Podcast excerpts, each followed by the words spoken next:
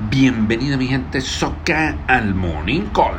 Putin ordena vacunación a gran escala para toda Rusia con la Sputnik 5 desde la próxima semana. Será voluntaria y gratuita.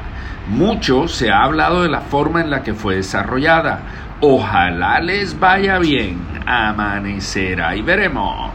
Ojo al dato, el dólar ha caído durante toda la semana y está en niveles prepandemia con una tasa representativa de mercado de 3.533 pesos con 21 centavos. ¿Repuntará hoy viernes? No sé, Ernesto, no sé. En Estados Unidos el empleo no creció como se esperaba. Las empresas contrataron a 307 mil trabajadores durante el mes de noviembre, cifra ampliamente inferior a los 475 mil nuevos puestos esperados por el mercado. Está maluco el bejuco.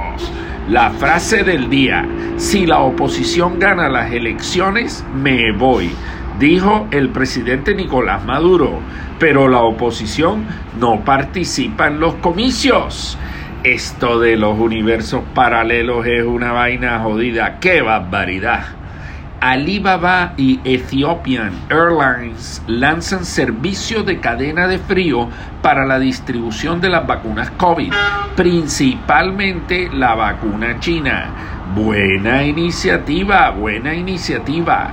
Hoy es jueves de remate. Vamos a meterle ganas a lo que nos queda de la semana para cumplir nuestras metas. Que de esta salimos juntos. Vamos para adelante. Fuerza y pulso. Feliz día para todos.